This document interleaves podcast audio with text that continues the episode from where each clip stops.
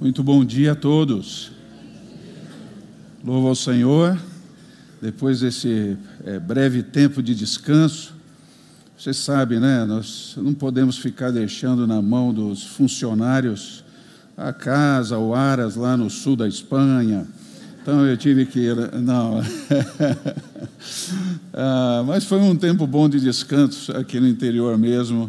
Eu agradeço a Deus por poder voltar e encontrar vocês aqui tão bem, tão alegres e espero que receptivos a tudo que vamos compartilhar hoje. Você já olhou para as pessoas que estão ao seu redor? É, dá pelo menos um sorrisinho, não precisa se comunicar, só um sorrisinho. Se a pessoa estiver com cara brava, levante a mão. E, ali, já vi, ali a irmã. Tá, ah, não, está penteando o cabelo. Só quebrar um pouco a minha atenção, porque é, eu fiquei lutando para falar sobre uma experiência pessoal, mas eu vou fazê-lo. Você sabe que no final dos anos 1950, um grupo de cientistas da Universidade John Hopkins começaram a desenvolver um, um sistema que chegou até nós hoje e creio que a maioria massacrante das pessoas aqui o utiliza é, comumente, se não conscientemente, por meio do Google, você está sendo monitorado. Não sei se você já captou do que estou falando. Esse sistema é, de geolocalização mas na minha experiência, o meu primeiro, minha primeira entrevista de emprego em 1976, ah, dentro do processo seletivo, ah, havia uma prova ah, para que você pudesse mostrar que conhecia o guia das ruas de São Paulo. Eu tive que decorar o guia é que eu não achei nenhum de 1976, senão teria trazido. Mas tive que decorar os caminhos, a configuração das rotas, ah, e ainda bem eu fui aprovado. Mas hoje em dia a gente nem pensa numa coisa como essa, não é verdade? Ah, às vezes, para ir à padaria, você liga o GPS. Ah, Deixe-me ver se tem muita gente na padaria. E o texto de. Eh, eh, desculpe, ainda eh, hoje em dia, antes de falar do texto, nós temos visto pessoas comentando a respeito de GPS mental, GPS emocional, GPS espiritual, tem GPS para todo lado. O que eles estão querendo dizer é que existe uma configuração dentro de nós que nos orienta nos caminhos que trilhamos dia a dia. E no nosso texto, em Lucas 17, de 20 até 33, nós vamos encontrar, assim como o GPS nos fornece rotas e uma configuração, nós vamos encontrar também elementos de crença e princípios que vão dirigir os objetivos da nossa vida. Jesus tratou dessa configuração em nosso texto por meio da figura do reino de Deus. E essa última mensagem dessa série pretende dar o laço final para que você entenda finalmente o que é esse reino e como é que Jesus o apresentou para as pessoas que estavam naquela época e como ele é relevante para nós hoje. Mas antes de falar disso, quero lhes fazer algumas perguntas. E aí você pode responder em voz alta, pode é, ficar para você mesmo a resposta, fique à vontade. Você de casa também, participe, por favor. A respondendo aí, que configuração interior tem determinado as coordenadas que você está seguindo na vida? Existe algo dentro de você que você liga todos os dias e que te orienta nos objetivos que você vai buscar.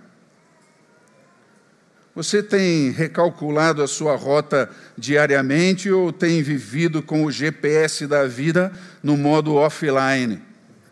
Offline, desligado, ele não baixa mapas novos, ele simplesmente repete aqueles que foram baixados anteriormente.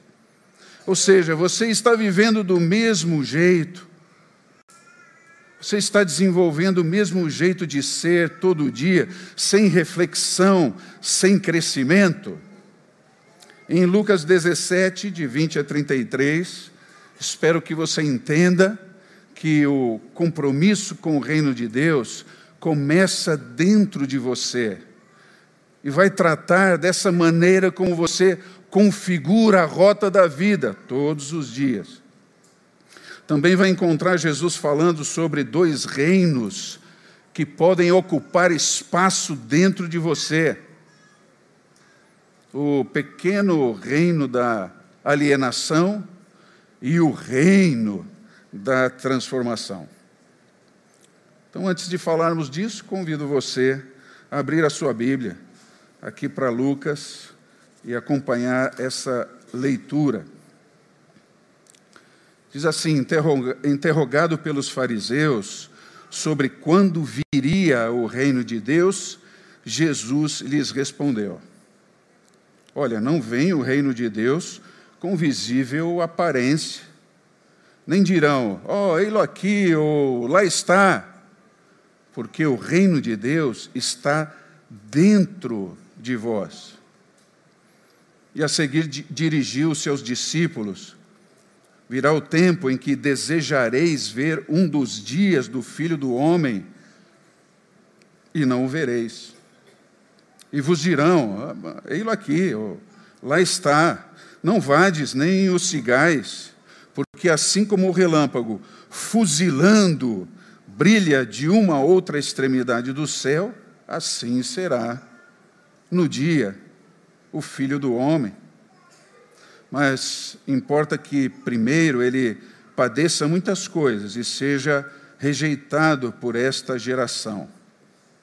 Mas assim como foi nos dias de Noé, será também nos dias do filho do homem. É, as pessoas comiam, bebiam, casavam, davam-se em casamento, até o dia em que Noé entrou na arca.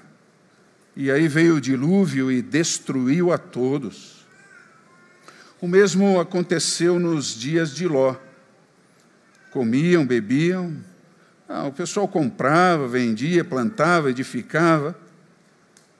Mas no dia em que Ló saiu de Sodoma, choveu do céu fogo e enxofre e destruiu a todos. E assim será no dia em que o Filho do Homem se manifestar. Ah, naquele dia, quem estiver no eirado, na parte de cima da casa, e tiver os seus bens lá dentro da casa, não, não desça para tirá-los.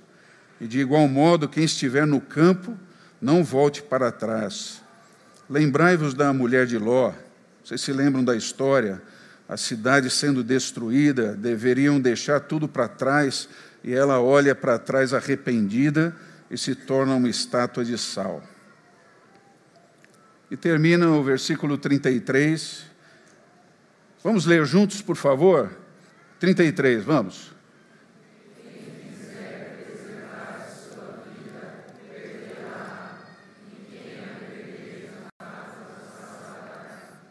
Obrigado.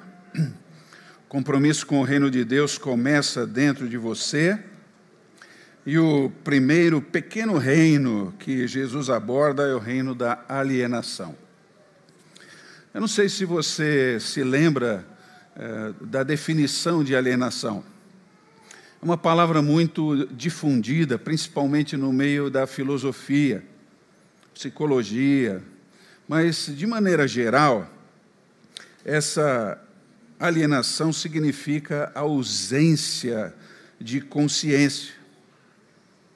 A pessoa se desliga da realidade que está ao seu redor e o que importa é o que ela acha que é real ela se nega à reflexão, à interação com aquilo que é realmente realidade. E aí, naturalmente, ela vai se deixando manipular, vai se deixando levar, sem parar para pensar. E nós vemos aqui no contexto do texto que lemos, dentro do reino da alienação, duas áreas que saltam aos olhos como áreas que nos programam com alienação e que reinam dentro da gente com facilidade, que nos levam à ausência dessa consciência. Jesus vai falar a respeito da religião e da rotina diária irrefletidas. A religião que não se pensa, não se reflete sobre, e a rotina diária que nos assalta como a, vida que precisa ser vivida, sem reflexão. Vamos olhar primeiro essa religião irrefletida, que aparece a partir do versículo 20. Dê uma olhada aí, por favor. Aqui nós estamos encontrando os líderes religiosos da época querendo saber de Cristo sobre a promessa da vinda do reino de Deus. Vocês já ouviram aqui que essa ideia que eles tinham era uma ideia de um, um reino que viesse libertá-los politicamente. O Messias seria um sujeito líder, mas totalmente comprometido com a política e com a guerra. Iria elevar o, o povo à condição de dominador. Porque desde o período interbíblico até um pouco antes, esse povo vivia sob o domínio de outros povos. Porém, Jesus na resposta, dá a primeira dica sobre o, o reino que estava sendo anunciado, que eles precisavam entender. Abrindo mão dessa alienação, era necessário que eles refletissem sobre o que Jesus estava dizendo, mostrando com a sua própria vida. E olhando para o texto, você vê, não, o reino de Deus não será visível, ele é invisível nesse momento. Ou seja, Jesus já está dizendo a eles: esse reino não vai vir com rebeliões, com guerras contra o regime dominante, contra os governantes. Ele não vai sair depredando nada. O, o reino de Deus é de outra esfera. Esse reino não vai promover disputas de poder, de cargos, não vai promover mortes. É um reino de vida, é diferente. E aí no versículo 21 ele mostra que as bases desse reino invisível já estavam dentro deles. Olha aí o, o, o versículo 21. Se referindo, queridos, àqueles conteúdos milenares de fé que estavam dentro daquelas pessoas. Jesus não estava trazendo algo novo em termos da revelação da fé. Ele iria confrontar, sim, a interpretação da religião irrefletida sobre os conteúdos dessa fé. que aquele grupo de religiosos precisava permitir é que esse conteúdo fizesse dentro deles um efeito transformador. Porque, infelizmente, como era lá e, e é hoje também, em muitos lugares aqui no Brasil, a religião deles era institucionalizada. Não sei se você entende isso. É o tipo de religião que investe no que é exterior. Ela se importa com aquilo que você mostra ser, não aquilo que realmente você é. A religião irrefletida trabalha na aparência, ela gosta de rituais que só fazem sentido fora do coração rituais que não se leva para casa, não são nossos, é simplesmente algo que nós participamos, de algo que nós participamos. E essa alienação os impedia de ver esse real sentido do reino naquele momento. Agora, se você é um pouco observador e tem uma tradução da Bíblia diferente desta minha, já notou que o versículo 21 tem traduções diferentes. Se você quiser conferir aí na sua Bíblia, faça isso. Alguns comentaristas acham que o texto do versículo 21, esse finalzinho do texto, deveria ter sido traduzido de maneira diferente. Em vez de dentro de vocês, deveria ter sido traduzido entre vocês. E a argumentação é que, bom, Jesus nunca diria que o seu reino estaria dentro dos fariseus. Logo, a tradução lógica daqui seria entre vocês e não dentro de vocês? Bom, tenho dois pontos a considerar sobre isso. Para você avaliar a tradução, é preciso que você entenda o desenvolvimento do reino de Deus dentro do Evangelho de Lucas. E nós podemos entender o contexto da declaração de Jesus não nos fixando nos embates com os fariseus.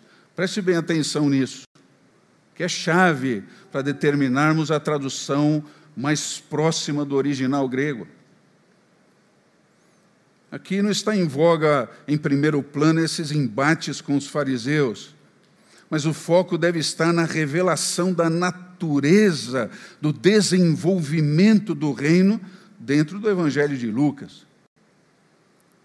Então, se você pegar essa expressão, reino de Deus, reino de Cristo, reino dos céus, dentro do Evangelho de Lucas, vai descobrir que ele acontece 45 vezes. Então, vai versículo por versículo e vai grifando. Trabalho meio, mas funciona. E quando você vai olhando cada citação, você encontra isso que vou lhes mostrar. Lucas revela ah, 13 vezes que o, o, reino do qual Jesus está falando é um reino profético apocalíptico. É, é aquele que vai acontecer no fim de todas as coisas. Ali, sim, ele virá para dominar, ser o rei. Aí, eh, nesse momento, poderão dizer: o mundo é de Jesus. que essa história do Brasil é de Cristo, ou São Bernardo é de Cristo, e isso ainda não vai acontecer. Depois olhamos Lucas mostrando o reino personificado no próprio Cristo. É representado pelo próprio Jesus nas suas ações, cumprindo as promessas do Antigo Testamento, ele se revelando pelo que faz como o Messias esperado. Só que era o Messias da paz. Também Lucas mostra o reino como um lugar, um fator fundador de justiça, de igualdade, de acolhimento. E aí a maioria das ocorrências se foca no reino como uma mensagem proclamada. Quando Jesus fala, nessa maioria das vezes, aí, 19 vezes das 45, ele está se eh, eh, referindo àquilo que ele está falando, essa mensagem de reconciliação, de cura, de entendimento de quem é Deus, da sua graça, ele chama do evangelho do reino. E aí exige uma decisão diante desse reino que está sendo proclamado. Então, queridos, a questão não pode ser tratada com o foco aqui nos fariseus, mas em como esse reino do Senhor é revelado pelo próprio Jesus no Evangelho. Você entendeu? Um segundo ponto é o efeito que o reino deveria ter dentro da pessoa que estava ouvindo a sua mensagem. E aí, se você olhar mais uma vez a sua Bíblia, poderá identificar sua tradução com isso que vou dizer agora. O advérbio grego que aparece aí, no nosso texto, traduzido por dentro, é este entos. Nós vamos ver algumas traduções em português, traduzindo aqui esse advérbio como entre vós. Estou falando da NVI, NVT, é, King James atualizada.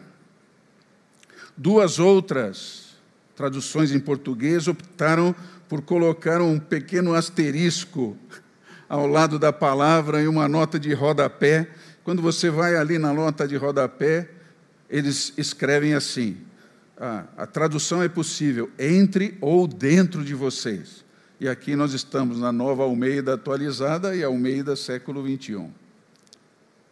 E outras duas, que é a nossa aqui, revista atualizada e a nova tradução na linguagem de hoje, incrivelmente, optaram pela tradução dentro de vocês, dentro de vós.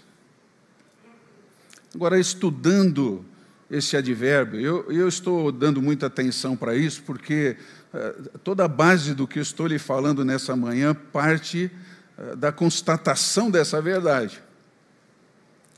Estudiosos que têm olhado essa palavra mais profundamente, eu coloquei alguns aí na sua tela, gente que lida com a gramática grega, tem dito claramente que esse advérbio diz respeito ao interior do ser humano, ao interior de coisas. Se você estudar essa palavra dentro do Novo Testamento, vai perceber que ela só acontece duas vezes, aqui no nosso texto, é claro, e lá em Mateus 23, quando Jesus fala a respeito da lavagem ritual de, do, do interior dos copos, das jarras. Também podemos apelar para a verificação do uso dessa palavra na tradução do Antigo Testamento para o grego, onde nós vamos descobrir que, mesmo lá, esse advérbio sempre faz referência ao que está dentro do ser humano. Assim, queridos, não há razão para nós temermos essa tradução dentro de vocês porque ela mostra o que Jesus queria destacar. E é isso que nos interessa aqui nessa manhã. Os fariseus e nós hoje precisávamos entender e precisamos entender que o reino de Deus está acontecendo no interior das pessoas e não na exterioridade de uma fé de performance uma fé que faz sentido no palco, uma fé que está ligada à encenação para que outros vejam. Ah, eu, eu não faço isso porque eu sou crente, eu, eu não faço porque eu sou crente, eu, eu... Então, como disse, o conteúdo da mensagem do reino já estava dentro deles. Agora, a grande questão, olhando todo o Evangelho, é que essa mensagem recebia agora, queridos, um sentido na pessoa e na interpretação da transformação que esse reino pode fazer na pessoa de Cristo. Então, assim como foi a época, hoje vemos as pessoas se relacionando com uma religião como se ela fosse reino de Deus.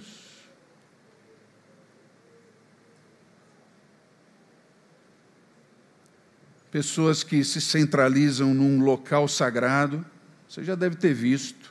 Eu preciso ir buscar a bênção lá. E põe esse GPS offline direto para o templo A, B e C. Outras não perdem aquele programa ungido, especial. Cada vez que eu ouço esse programa, eu sinto, mas não muda de vida. Ah, quando ele canta ou ela canta aquele louvor, eu sou elevado ao primeiro céu, porque nunca chega ao terceiro. Né? Ou então eu gosto mesmo de ouvir aquele pregador que mexe com a gente. Sempre que eu ouço a mensagem, ele me confronta e diz: Eu vou para o inferno. E eu digo: Não. e eu gosto dessa confrontação. Ah, que pena. Mas, queridos, o reino aqui, na palavra de Deus, não é um lugar para onde se vai, mas é a vida que se vive com o Rei. Não é um lugar onde eu terceirizo a fé, mas é a vida que eu vivo todos os dias com o Senhor, é a internalização desses valores do reino é a vivência que vem de dentro para fora, na vida daquela pessoa que se entrega a Ele, que busca andar todo dia, pedindo ao Senhor que refaça a sua rota, conforme a sua vontade, isso priorizando o estudo da palavra, que é a riqueza dos mapas da vida, para o nosso bem. Agora, nós vemos também no contexto do nosso texto uma segunda área dentro desse pequeno reino da alienação que trabalha forte dentro de nós, que é a rotina diária. E aí chegamos aos versos 26 a 30. Não sei você, mas eu tenho a tendência de ligar o automático nas tarefas da vida. Tem tarefas que não mudam ali na minha agenda. E sempre aparece o, a, o lembrete ali de algo que eu já sei que vai acontecer. Né? Mas quando eu ligo automático nas tarefas da vida, eu acho muitas vezes que a vida se dá no automático. E assim a gente vai vendo relacionamentos, em especial com Deus, depois, relacionamentos com a família, com a igreja, com o serviço cristão. A forma como nos relacionamos com as experiências que a gente já aprendeu, recebeu. O último trecho da Bíblia que nós lemos, ao, ao contemplar a, a beleza da criação do Senhor, as vivências com Deus, parece que isso vai passando como se nada acrescentasse ao nosso hoje e ao nosso amanhã. É simplesmente mais um detalhe rotineiro que está passando. Então eu abro a Bíblia porque eu sou obrigado a abrir, eu, eu oro porque sou obrigado, e ao terminar a tarefa, check. Mas aquilo não faz diferença, não me acompanha, é só um ritual rotineiro. E aí, queridos, a vida vai apenas acontecendo, sem reflexão, sem crescimento, e vai parecendo sem brilho, uma cansativa repetição. E essa rotina irrefletida, irmãos, nos impõe mais do mesmo. E a cristalização de um jeito de ser que, na verdade, traz à tona o nosso orgulho, a nossa vaidade. É nessa religião e nessa rotina irrefletidas ah, onde você se encontra sempre certo. Tudo que você pensa está certo. Qualquer crítica não faz sentido porque você está certo. Essas duas coisas também trabalham com a falta do pedido de perdão, você não se lembra mais a última vez que você disse à pessoa: Olha, eu errei, você me perdoa. E isso vai trazendo esse orgulho e vaidade, trazendo acúmulo de desafetos, o trânsito nas redes sociais, tornando-as antissociais, de relacionamentos quebrados, de reclamações, de amarguras, que vão envenenando a alma da gente e parecem mostrar que a vida é isso mesmo, né? Não dá para mudar, não dá para fazer diferente, não dá para fazer melhor. E o pior de tudo é que Deus vai acabar ocupando um lugarzinho nessa prateleira da vida. Ele não é uma pessoa, é um adereço que faz parte da minha definição orgulhosa de ser. Não, eu tenho uma religião, eu, eu sigo, eu. Uh, você é demais. Agora, esse pensamento nos leva à alienação idêntica às pessoas da época de Noé. Veja sua Bíblia. Aquela gente, na normalidade rotineira das suas tarefas, não escutavam a mensagem de advertência que vinha modo alienador de viver. E aquela gente simplesmente não quis ouvir, não quis se arrepender, não quis mudar. Não, vou ficar no offline mesmo. Alienação idêntica às pessoas da cidade de Sodoma, que preferiram o caminho da dissociação, da violência, da tentativa de silenciar os mensageiros do Senhor para aquela cidade Estavam lá na normalidade, na rotina irrefletida. Tudo estava bem até que veio a extinção. E o versículo 30 nos diz: Assim será no dia em que o filho do homem se manifestar.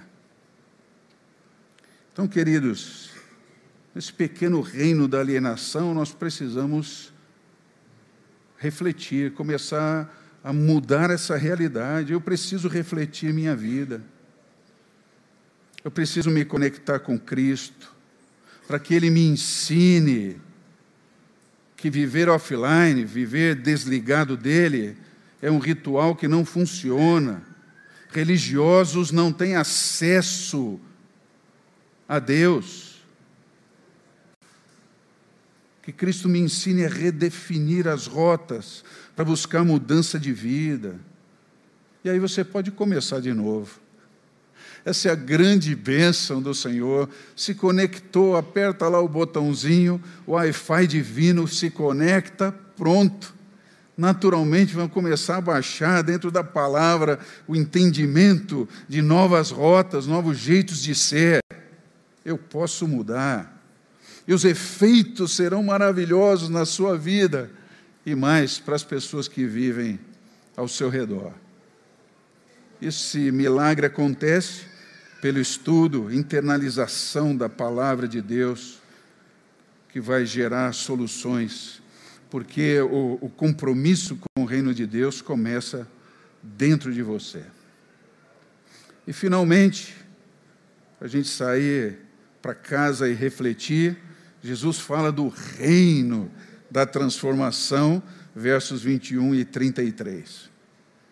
É interessante que a teologia do reino mostra uma conexão múltipla de significados, queridos. Olhando o reino eh, nas palavras do próprio Jesus, você vai perceber que ele é real no céu, a habitação de Deus. O reino é real na encarnação do Cristo, na sua manifestação como Messias, tudo que você já sabe. Mas o mais interessante é nós entendermos que esse reino também se manifesta no interior de quem se entrega a Ele, nesse discipulado radical do versículo 33. Olha aí, que coisa interessantíssima. Quem quiser preservar sua vida vai perdê-la. Mas que lógica é essa de perder a própria vida? Se eu quero preservar a minha vida. Ah, Jesus aqui foi bem econômico, você viu. É porque no capítulo 9, versículos 23 a 25, ele já havia explicado isso detalhadamente. Ele dizia a todos: se alguém quer vir após mim, negue-se a si mesmo. Em outras palavras, perca-se de você. Deixe-se ir de você mesmo, da liderança da sua própria vida. Dia a dia, tome a sua cruz e siga-me, pois quem quiser salvar a sua vida, a perderá, e quem perder a vida por minha causa, esse a salvará. E de que adianta uma pessoa ganhar o mundo inteiro se vier a perder-se ou causar dano a si mesma? Ah, pergunta retórica, não é? A gente já sabe a resposta. Não adianta nada. Por isso, o reino também existe, queridos, na dimensão do ser do discípulo.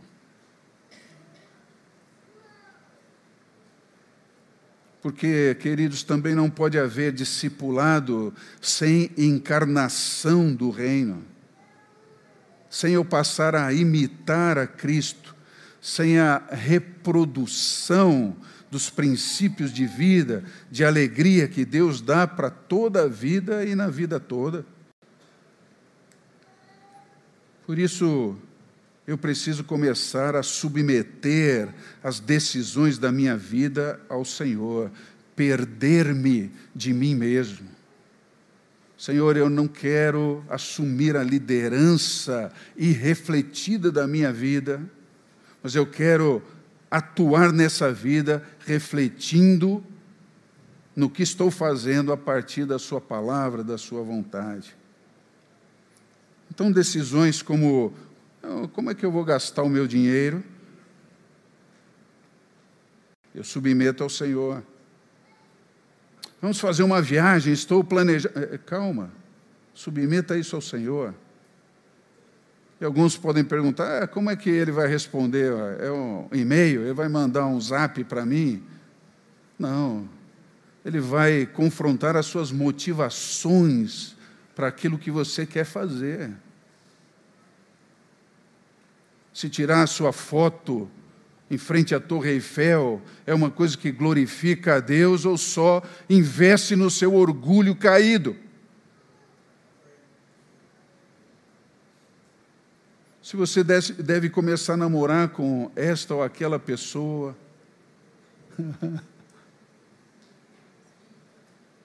se você deve se casar, como vai cuidar do seu casamento? Se você deve ter filho, deve adotar filhos, como vai educar esses filhos, o processo da sua profissão, é a razão de ser da sua vida, ou é uma parte que você coloca no altar do Senhor para glorificá-lo ainda mais? Porque o reino, queridos, não é uma denominação eclesiástica. Também não é adesão a um grupo assistencialista o reino não é uma agremiação religiosa que fala mais de mim mesmo do que de Deus. Porque nós que seguimos a palavra, nós não seguimos uma religião, mas vivemos um relacionamento com uma pessoa que é Cristo. Então eu não sou um crente batista. Eu sou só um discípulo de Cristo. Estarei aqui enquanto essa comunidade priorizar a palavra acima de todas as coisas. Mas eu não encontro Cristo só aqui, Ele está comigo no dia a dia.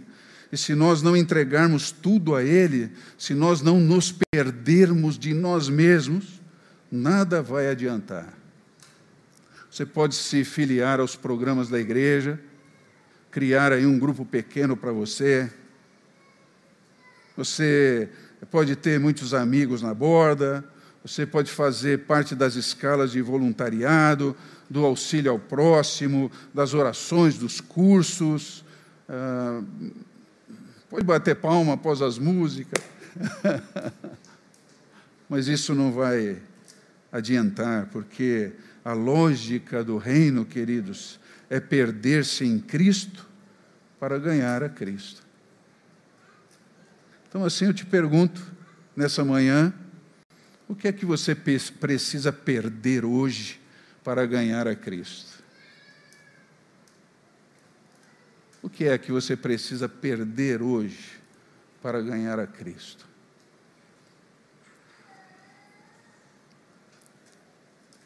Você pode dizer que um novo rei vive e reina na sua vida.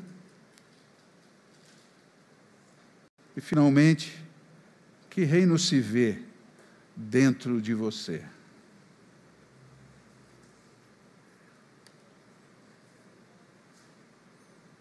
Que reino se vê dentro de você? E é assim, Senhor, que eu oro por mim e pelos meus irmãos. Todos nós, muitas vezes, perdemos a rota. Acaba a nossa bateria espiritual, acaba o nosso sinal com o Senhor.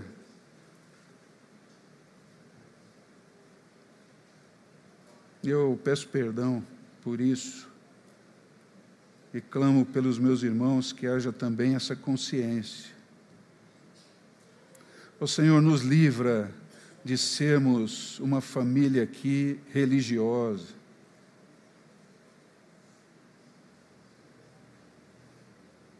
Que esse reino transformador brote poderoso de dentro para fora fazendo de nós gente nova, perdida para si mesma, encontrando-se no Cristo, humilde, obediente à palavra, restauradora de relacionamentos, uma vivência que vai para casa, consciente, que não faz eh, distinção ah, de locais, de relacionamentos para a vivência da palavra nos ajuda nisso, Senhor, por favor.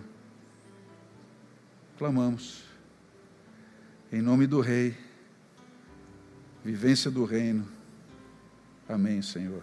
Que assim seja. Esse é o meu desejo, querido. Se você puder desafiar a pessoa que está ao seu lado aí, se você quiser sentir liberdade, faça isso, por favor. Vamos viver essa verdade? Ah, ou será que ele já se desligou, hein? Deus abençoe, queridos.